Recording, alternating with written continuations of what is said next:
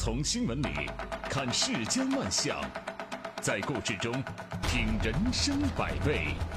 正涵读报，欢迎您收听正涵读报。在我们节目播出的过程当中，欢迎您通过微信与我们保持互动，就我们的节目内容发表您的观点。微信公众号您可以搜索 zhdb 八零零加关注，也欢迎您使用喜马拉雅和蜻蜓 FM APP 搜索正涵读报，关注我们的节目。好，来说今天的头条。南京彭宇案呢，已经过去了十一年，而老人摔倒要不要扶，仍然是一个难度指数很高的技术性问题。拍视频、找监控、寻求证人，这些技术指南已经深入人心了。可是，面对即便是铁证如山的讹诈，好人面对硬气的讹诈者，还是要把委屈往肚子里咽吗？九月二号，浙江金华一个八零后的小伙骑电动车经过一个路口的时候呢，扶起了一位骑电动车摔倒的老人。没想到啊，这个老人后来报警说是被这个小伙子撞倒的。事发以后呢，交警通过足足工作四天走访，终于调取到事发路段的一个民用店家的监控，清楚的还原了真相，证实这个小伙子没有撞倒老人。他是做了好事儿。事情到这儿，并没有结束，铁证如山呐。这讹人的一家仍然是一副无赖嘴脸，道歉没有一句，误工费不肯赔一毛，气得小伙子决定要起诉解决。讹诈者还无所谓的说：“哎，那你起诉好了。”采访到了办案警官，这办案警官居然认为：“哎呀，道歉就行了，起诉嘛就有点过了。”对于起诉是不是有点过了的这个说法，网友们几乎压倒性的一致支持小伙子起诉。小伙子乐于助人，以德报怨，这是道德层面的选择。但是法律和执法者绝不能和稀泥、姑息迁就。老人摔倒了，该不该扶？好人法的出台，在一定程度上解决了做好事者不敢扶的担忧。可是为什么扶人被讹事件仍然是层出不穷、屡屡上演呢？这个背后啊，不仅只是道德问题，更是涉及到一个法律问题。讹人者为什么敢如此嚣张？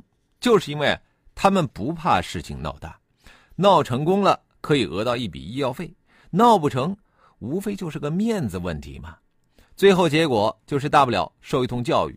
而对于有意讹诈他人的人，脸面还是最大的惩戒吗？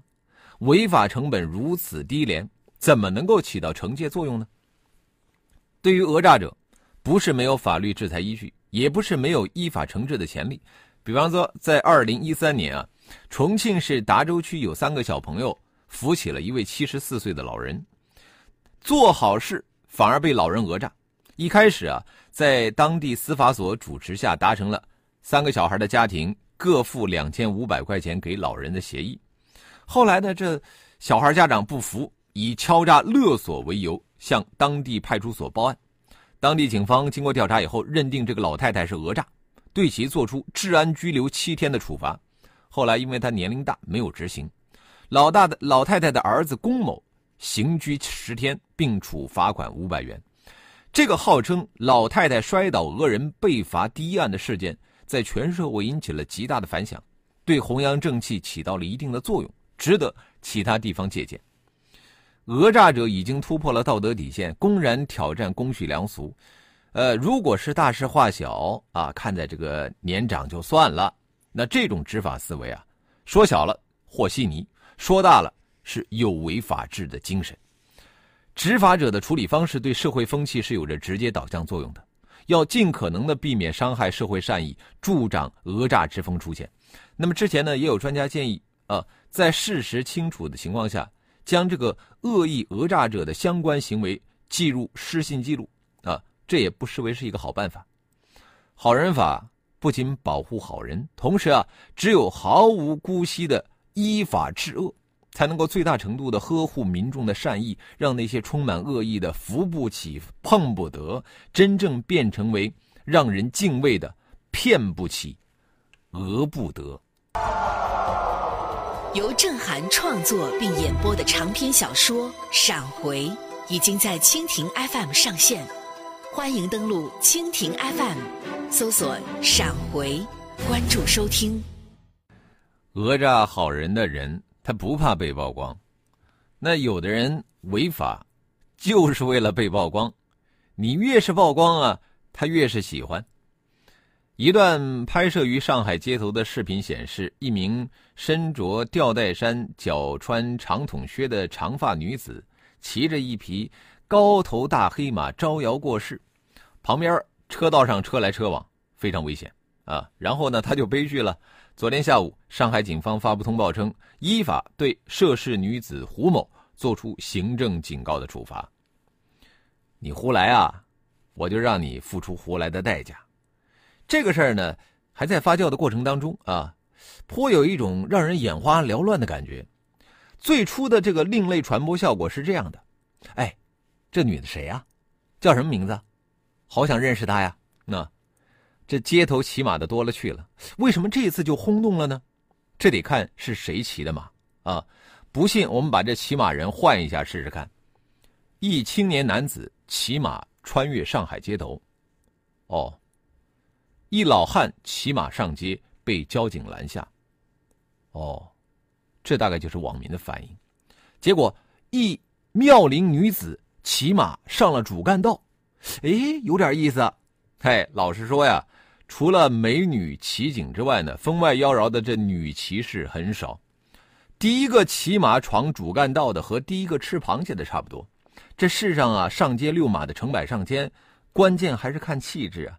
人女孩说了：“这马是我养的宠物。”反观那些骑马的男人，不出点事儿，不整出一些古怪来，真没几个人看你啊！更别提什么回头率了。骑马咱不拦你，正规的跑马场又不是没有。可是骑马违法上主干道，影响公共交通，制造警情，那你就跑偏了。你一姑娘家为了当网红，你整这一出，你有没有考虑过马的感受呢？呃，骑这个穿着吊带衫骑马游街，其实呢，想来想去就两种可能：一种啊是他家真有钱啊，任性，那马真的是他们家的；还有一种呢，就是为了成为网红啊，挣点钱然后任性。骑马上街违法又违规，有钱没钱，法律面前是人人平等的。被警方认定为扰乱公共场所正常秩序的吊带衫，这回肯定是信了。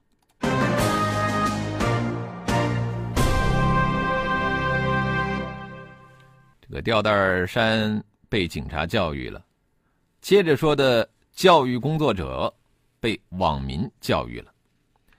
你家是自购房还是租赁房？你家户型是什么样的？你家房价是多少？近日啊，这样一连串跟房子有关的问题出现在了深圳市龙岗区童梦可园幼儿园中四班下发的“我的小区”主题调查表中。经由社交媒体发布之后，迅速引发了网友热议。网友表达了：“这是描述我的小区，还是描述我家的经济状况啊？”幼儿园版的房产实名登记联网出现了。对于幼儿园问学生家是自购房还是租赁房，以及房价多少、户型多大，这个幼儿园方面的解释是：我们的目的是为了让幼儿园幼儿小朋友们了解自己家的周边环境，并不存在外界猜测的摸家底和要当房产中介的情况。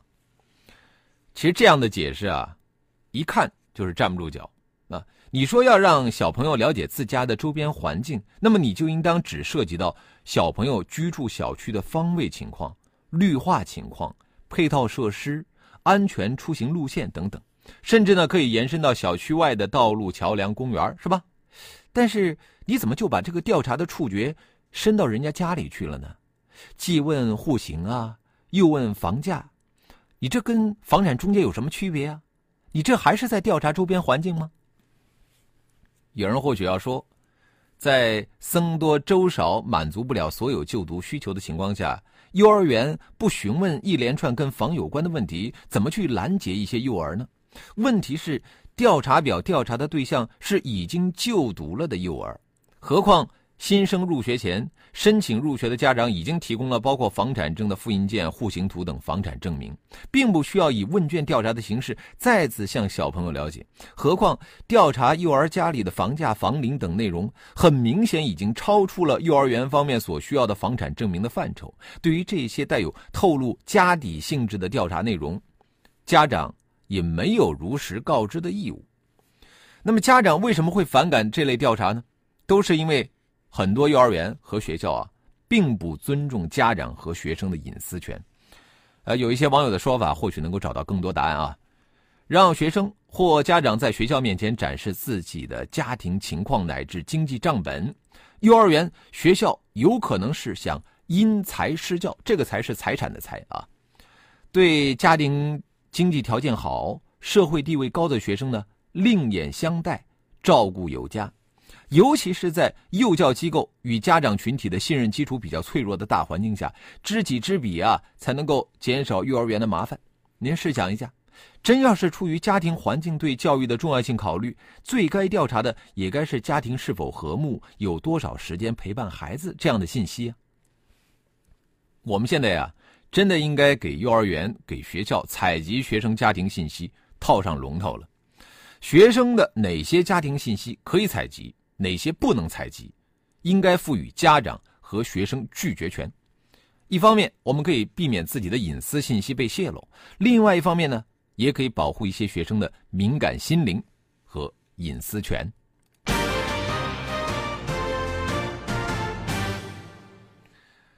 学高为师，身正为范啊！你学不高，身不正，你怎么就去配得上去教育别人呢？是吧？近日啊。有网友在社交媒体发布消息说，常州大学怀德学院发生了大规模学生信息泄露事件，上千名学生信息被不法企业盗用。媒体调查发现，泄露信息的学生人数超过两千六百名，企业涉及省内多地，信息已被企业用于偷逃税款。发现自己被就业，是有一个大学生。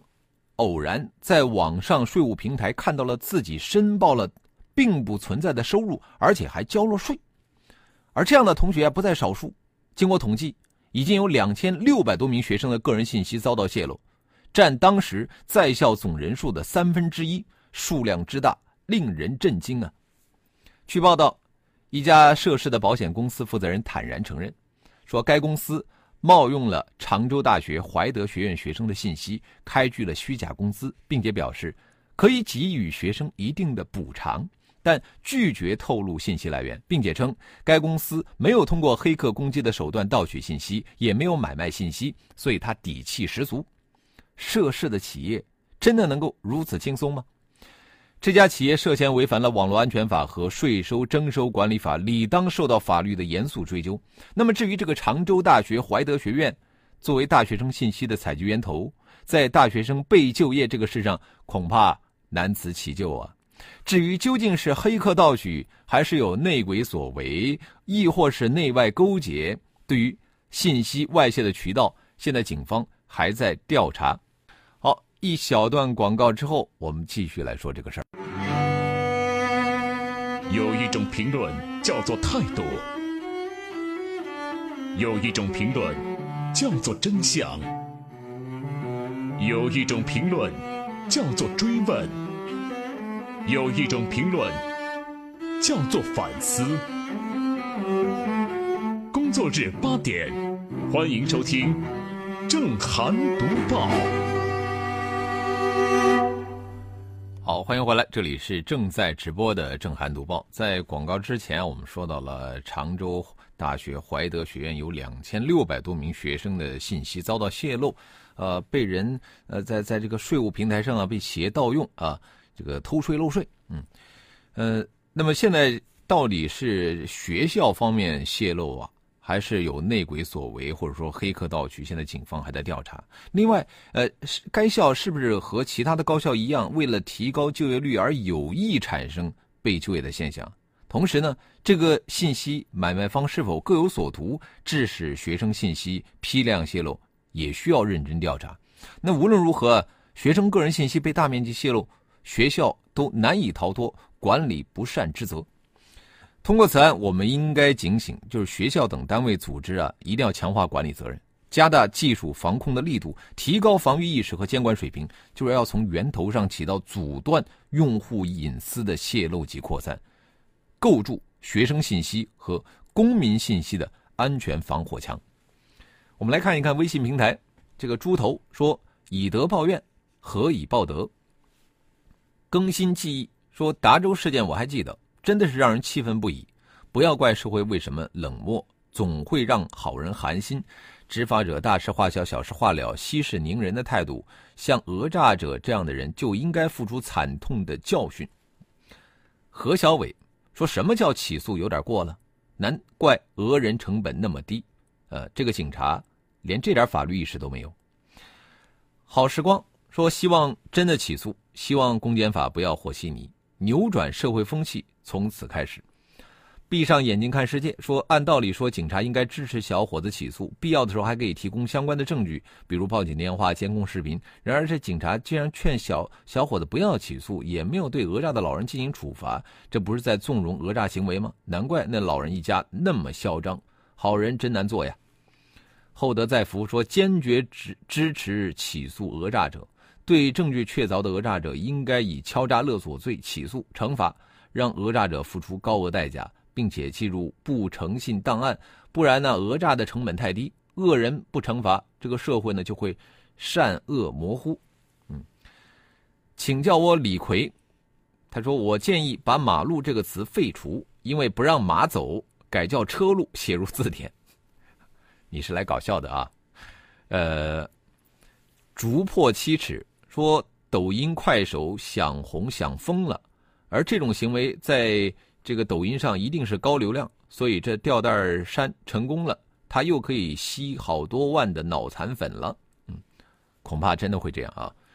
贝加尔湖畔说：“为什么不穿比基尼遛马呀？那样的话有更多人转。”草莓和小美他说：“很含蓄了，我高中的时候都是直接填父母月收入的，那可是上个世纪的事儿啊。”上善若水。再好的种子撒在烂泥里边也开不出花从娃娃把孩子搞坏了的教育体系啊！好，我们也欢迎更多的朋友可以就我们的节目内容来发表您的观点。我们的微信公众号您可以搜索 zhdb 八零零加关注。呃，刚才说到了常州大学怀德学院啊，你听这名字真的是起的不错呀！但愿这里的教育工作者能够对得起这学院的名字啊！我们继续要说的这个事儿的这这些脑残学生啊，我们不知道是哪所大学教育出来的。据南方都市报报道，九月十一号，日本民宿房东程先生告诉记者，今年六月份，客人岳某在爱比营预定了他的房间，同住的还有另外两名女性客人，三个人呢都是十九岁的大学生，入住时间是九月五号到九月十号。程先生的这个民宿呢，坐落在日本大阪的西城区，是二零一七年新造的公寓，附近呢有商店街、超市、药妆店等等，出行呢非常方便。但是九月十号退房当天呢，程先生去房间的时候发现，到处是客人使用过的卫生纸、卫生巾和喝过的饮料罐，整个房间乌烟瘴气，散发着恶心的味道。程先生还发现，他留给客人使用的留言本。也被图画的乱七八糟，写了“差”“恶心”等字样。这三个女大学生，算是让我们刮目相看了。不仅房东气愤难平，呃，就是这照片传到国内啊，让一向护短的同胞们也是感到汗颜啊。还有更奇葩的呢，就如如果说这个事件发生以后，三个女大学生能够承认错误、承担责任，并且主动道歉，想必呢。这个民宿的房东啊也能够原谅，但是，其中有一个女大学生，在得知她的劣迹被曝光以后，竟然在手机信息里边强词夺理说，他们其实是很爱国的。哎呀，你一听会觉得莫名其妙，为什么把人家房子弄得又脏又乱是爱国行为呢？言下之意就是，他是在向某些国家表达恨意吗？可是这样的爱国行为，现在谁能够理解和赞同呢？谁又能够需要这样的爱国者呢？这样的爱国者，是爱国还是在败坏我们的国人形象啊？应该说啊，现在能把国人的素质提高，树立良好的外在形象，无论走到哪儿，你都会受到人家的尊敬和仰慕，为国家争气，这个才算是一种真正的爱国。但是，要想让人家尊重你，首先你得尊重别人啊。但是。这这几位好吗？啊，不讲卫生，连基本的品德都不讲，而且是一种恶意的践踏，这样的亵渎人家，人家怎么可能会尊重和仰慕你呢？正因为如此，这些女大学生的行为不仅仅不是什么爱国，更是在丢人格、丢国格。这样的行径啊，更是我们这个社会所不耻的。卸下肩膀上沉重的装甲好了，在节目的最后呢，还要告诉我们的听众朋友，呃，现在我们的这个“勿忘我”公益送书的活动还在进行当中啊。您可以通过关注我们的微信公众号，加入郑涵听友的微信群，在工作日的十二点钟，我们会通过发红包来抽取我们的奖励，送上价值一百元的这个图书兑换券。今天的读报就到这里，更多的交流请搜索微信公众号 zhdb 八零零加关注，也欢迎您使用喜马拉雅和蜻蜓 FM APP 搜索“正涵读报”，关注我们的节目。